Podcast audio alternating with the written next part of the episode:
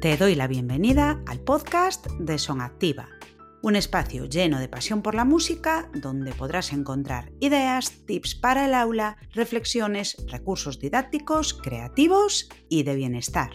Acomódate que empezamos.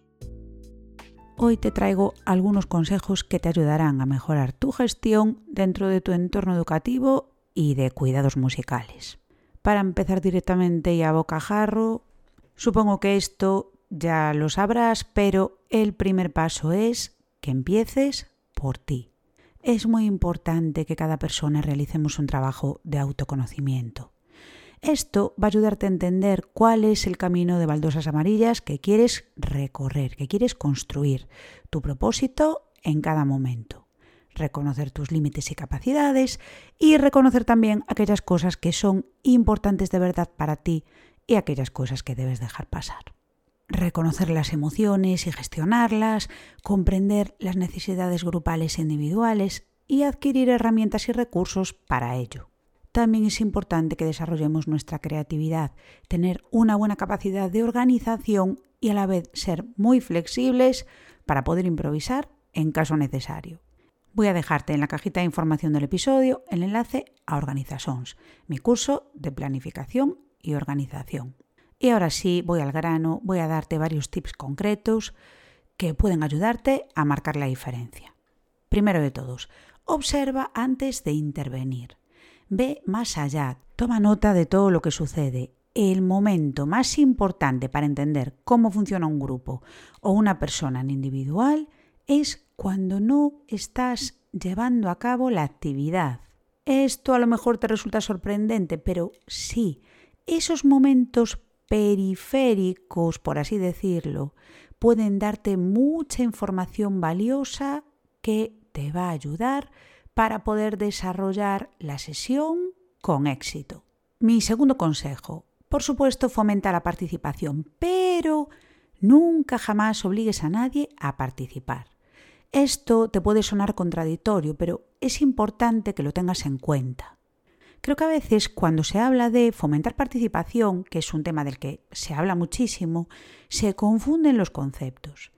Fomentar la participación no significa estar todo el rato diciéndole a todo el mundo, vamos, participa, venga, ahora canta, ahora baila, ahora toca un instrumento. No, fomentar la participación se refiere más bien a dar pie y elaborar, facilitar las condiciones idóneas para que las personas puedan sentirse cómodas de participar de manera voluntaria. Es decir, al facilitar un contexto adecuado se llevará a cabo esa participación orgánica que no tiene nada que ver con la participación forzada de venga, participa, participa, sobre todo cuando estamos viendo que la persona todavía no está preparada. Por lo tanto, es importante que des la oportunidad de que cada persona se vaya acomodando, aclimatando y encontrando su lugar dentro de tu espacio. Habitualmente si concedemos ese tiempo, ese tiempo necesario, ese tiempo suficiente, las personas acaban aclimatándose a la situación.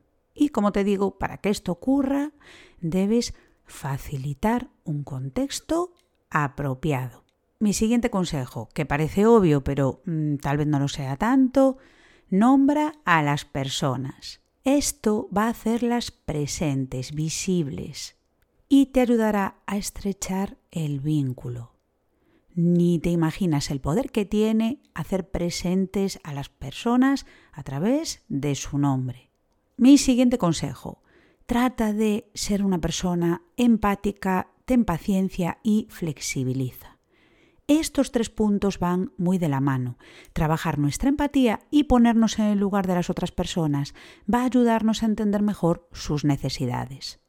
Recuerda aquel momento en el que tú estuviste en una situación parecida y piensa lo importante que fue para ti que las personas de tu alrededor tuviesen paciencia contigo y te concediesen el tiempo necesario para sacar adelante eh, aquella actividad, aquella misión, aquel proyecto, lo que fuese.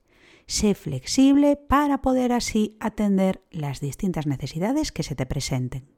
Siguiente consejo importantísimo, sobre todo porque estamos hablando de música.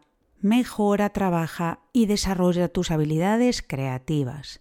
Sé una persona creativa. Además, la música es una disciplina que lo demanda. No tengas miedo de experimentar, probar cosas nuevas. Puedes tratar de crear proyectos en grupo para componer dentro de tu espacio, organizar espacios de libre improvisación. Todo esto va a ayudar a mejorar tanto sus habilidades musicales y creativas como las tuyas. Y recuerda, ser una persona creativa no solamente implica las disciplinas artísticas. Esto significa que es importante que pongas el foco en desarrollar tu creatividad no solo en el plano musical, sino también en otros aspectos importantes como organizativos, de gestión y todo eso. A veces las soluciones creativas son las que nos salvan el día. Siguiente consejo, establece pautas y normas claras siempre desde un clima de respeto, corresponsabilidad y horizontalidad. Es muy importante hacer llegar la idea de que habitamos un espacio de responsabilidad en común como punto de partida. Esto debe incluir aspectos como el uso adecuado de los materiales, los instrumentos, la limpieza, la organización, ser personas puntuales, respetuosas con las demás personas. Todas las personas debemos cumplir ciertas pautas para que todo pueda ir rodado y dependerá de ti inculcar a los demás que el buen ambiente del ecosistema del aula depende de todos y de todas. Mi siguiente consejo, desarrolla tus habilidades comunicativas. Supongo que con esto ya contabas. Hay un episodio por ahí en el que ya te hablé sobre la importancia de la comunicación. Voy a dejarte también el episodio por aquí abajo. Cuida tu comunicación, trabaja tus habilidades a este respecto y escucha. Cuida tu manera de transmitir, cuida tu comunicación verbal y no verbal, pausas, gestos, entonación, miradas, movimientos grandes y pequeños, contacto visual, expresión facial. Es muy importante que desarrolles la asertividad. Practica una comunicación asertiva, ya que va a ayudarte mucho a mejorar la relación con las personas que participan y a fomentar un ambiente de respeto y confianza. Es muy importante mantener una escucha activa frente a las ideas de los demás y a la vez que puedas expresar tu propia idea desde la calma y el respeto. Trabaja tu capacidad de gestión y expresión de emociones. Sé una persona clara, abierta, directa y evita las ambigüedades. Debes hacerte con un maletín con distintas técnicas y estrategias de comunicación, resolución de conflictos, eh, etc. Y mi último consejo, transmite pasión. Mira, esto es la bomba. No hay nada más poderoso en este mundo que una persona apasionada con lo que hace. Emocionate, transmite lo que haces con entusiasmo. Esto será tan contagioso que te sorprenderá su efecto en el grupo. Y hasta aquí el episodio de hoy. Voy a dejarte por aquí abajo en la cajita de la información un vídeo con algunos errores habituales en la organización, el episodio sobre comunicación y mi curso Organizations, que espero que te resulte de utilidad. Y ahora me despido con una frase brutal de Paulo Freire. Enseñar no es transferir conocimientos, sino crear las condiciones para su producción o construcción. Quien enseña aprende al enseñar y quien aprende también enseña al aprender. Muchas gracias por estar al otro lado y escuchar y te mando un fuerte abrazo musical.